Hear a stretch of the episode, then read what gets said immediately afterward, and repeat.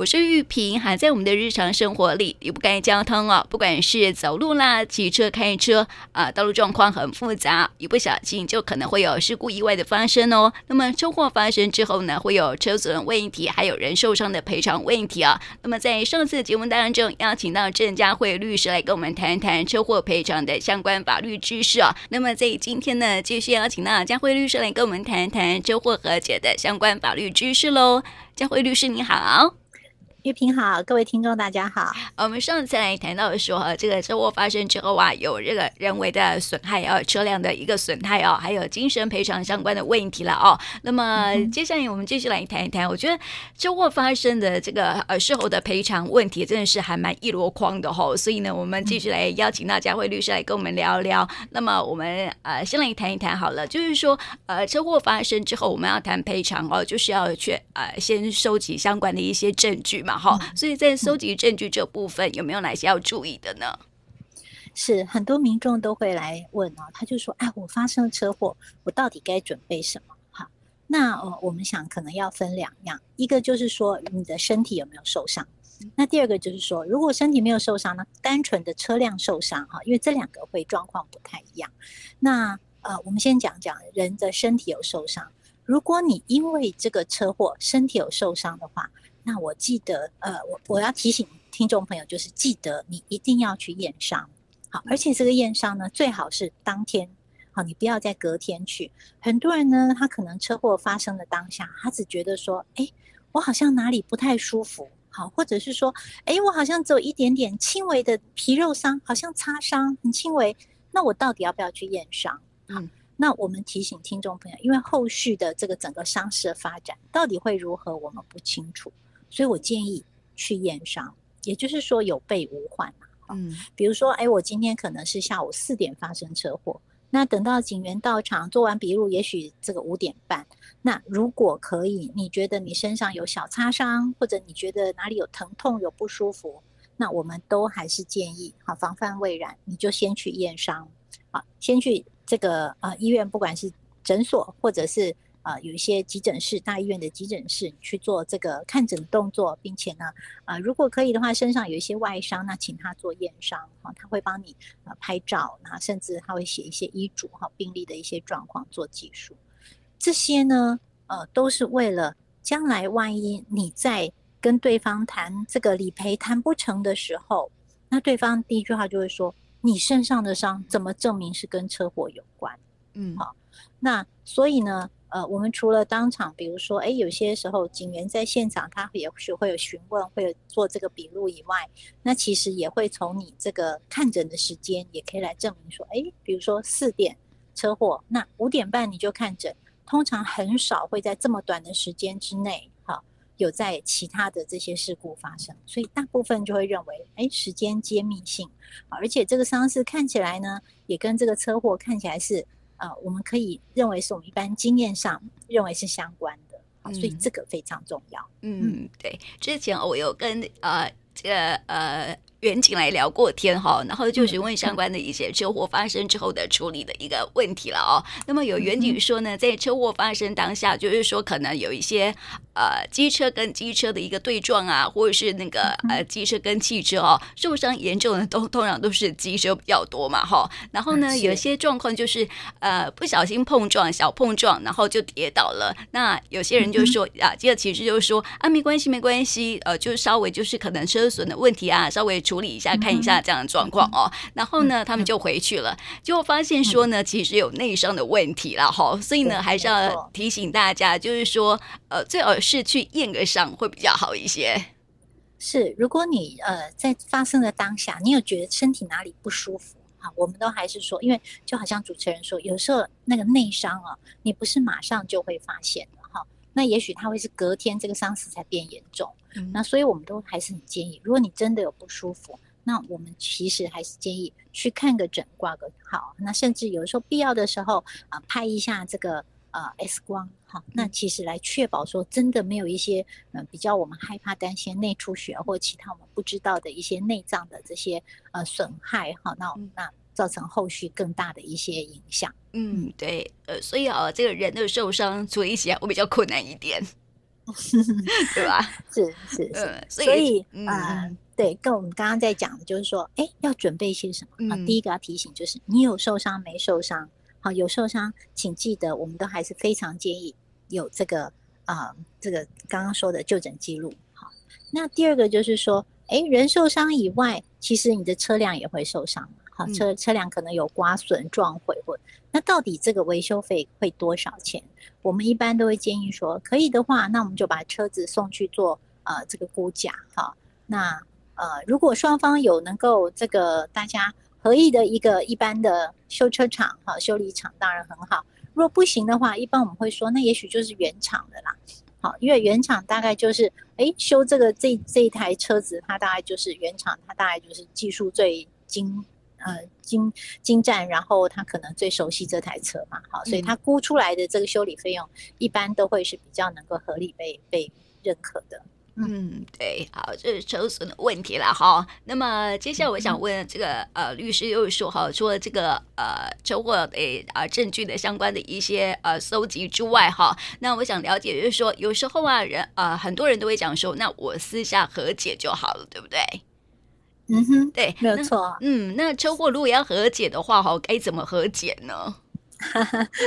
是呃，应该这样说哈，他还是会看就是。呃，你这个有受伤跟没受伤啊？那为什么会这样讲？因为如果你当时呢，在这个呃警察来做这个呃事故的报案记录的时候啊，那原则上他就会记录你是有受伤和没受伤。那因为有受伤呢，他可能还牵涉到说，诶，他这个部分会有担心会不会将来会有提高过失伤害的问题，所以一般警员都会比较希望说，如果你们是呃身体有受伤的话，那你们。和解，那就一份和解笔录告诉这个警员，好，让他做一个这个结案，并且做一个注记。好，那如果诶人都没有受伤，单纯的就只是车辆的擦损，哈，那其实这个就没有所谓的刚刚说的过失伤害啊这些部分，它就单纯的就是车辆的民事损害赔偿，那警员就不需要在后续帮你做一些注记，好，嗯，所以这是第一个。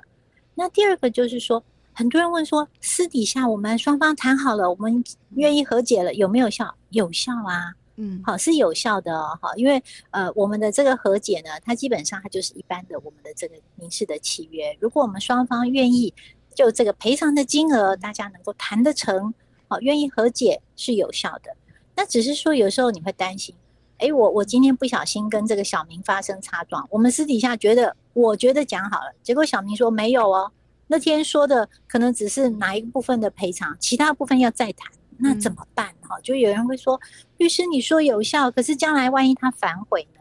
好，所以我们就会说，如果你们私底下谈好的这个和解是有效的，可是为了将来避免各说各话，最好的还是签一份书面的协议，好，也就是说书面的和解笔录，上面记载清楚谁和谁，好，在哪一天，在哪一个路口。好，那各自开了什么样子的啊、呃？这个车号或者是车辆，比如说你是机车，好，你是小货车，那你是呃自用小客车，好，那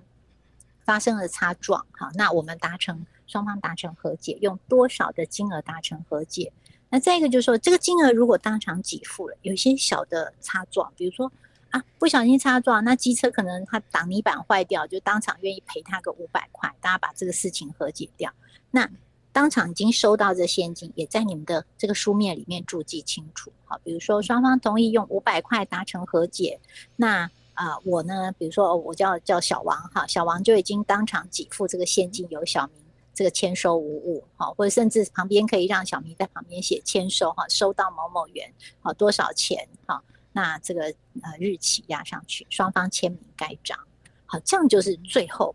不会有争议。如果再有争议，那就是书面白纸黑字为准了嘛。好，嗯、这样子。嗯，对，所以这个呃签约啊，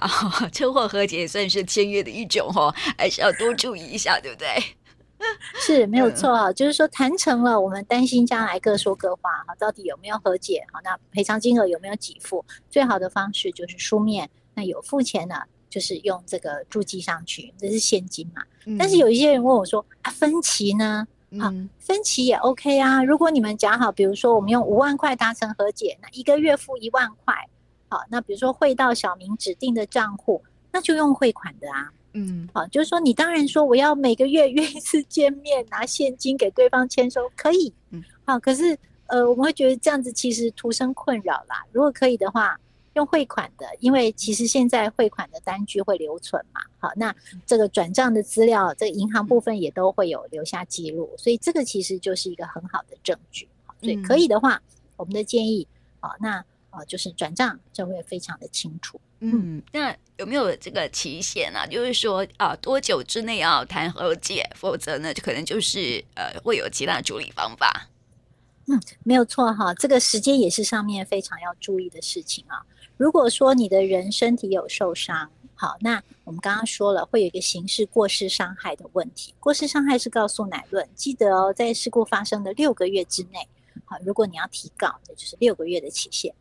那这是提告刑事的部分。可是民事的赔偿时间稍微长一点，哈，民事的赔偿、损害赔偿、侵权行为的损害赔偿，它的时间是两年，也就是说从事故发生开始起算，两年之内你都可以跟对方请求，好，也就是说有些人说，哎，我我可能，比如说我今天撞到我骨折，好，那呃一月一号发生车祸，如果我三月三号呢，这个呃看诊的时候医生说，哎不行哦，你这个还要。呃，再继续做观察，或者甚至比如说，可能你的复原状况不好，我们还要再二次开刀，或者是当时骨折，你还会有到在第二次开刀拿出这个钢板的一些问题。所以这样，哎，结果我整个医疗过程大概就花了七八个月。有些人就会担心说，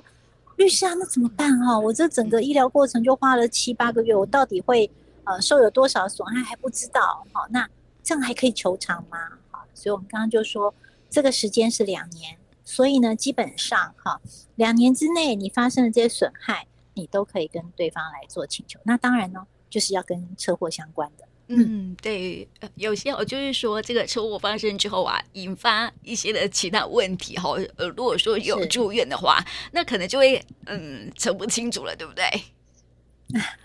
没有错哈，就是说，呃，你当下有的时候，你如果呃事故刚发生，那这个状况还不明的状况，你就急着和解。我们要讲啊，就是说有的时候急着和解不见得是好事啊。好、嗯，就是说，呃，当然对方通常呃在事故发生的时候是最愿意处理的。可是对受害者来讲呢，你有时候事故发生，到底你的这个伤的后续，好会不会有后遗症，或者他后续会不会有多的一些治疗的方式？哈，这个都当时都还是不明确状况。那你这个时候如果太早和解，它就会有一个风险，就是说，哎，你可能和解掉，那将来也许你的这个医疗费用支出，或你后续的复原状况，其实花了更多钱，也许你就没有让对方理赔到。嗯，所以我们一般都是建议，稍微在你的这个呃伤势比较稳定的状况之下，那其实双方再来谈，好，这个时候呢，其实状况也比较清楚。那不管这个赔偿金额或者是精神损害的赔偿金额，大家都比较有一个明确的依据，这样来谈也比较好谈。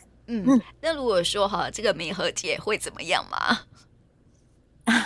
没有和解哈，应该这样讲，没有和解怎么出？嗯，理哈，就是说很多人问说，我跟对方谈了，我的调解委员会都去了两次了，好，那呃，我可能愿意赔偿对方十万块。结果对方认为他有骨折哈，他有受精神损害赔偿，他跟我要求了两百万，那怎么办？怎么谈都差距太大哈。嗯，那我们就会说哈，谈和解也要双方有意愿呐，因为和解是呃双方各自都要愿意退让一步，他才能够达成这个和解笔录嘛，哈，或者达成和解的一个呃共同的一个意愿。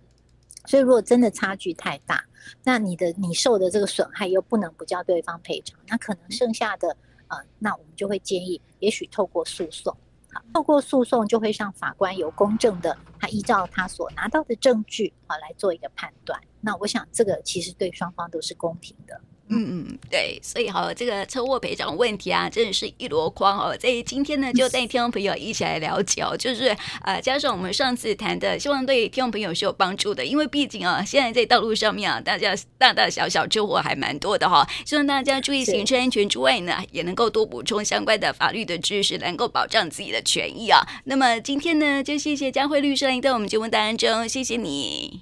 谢谢。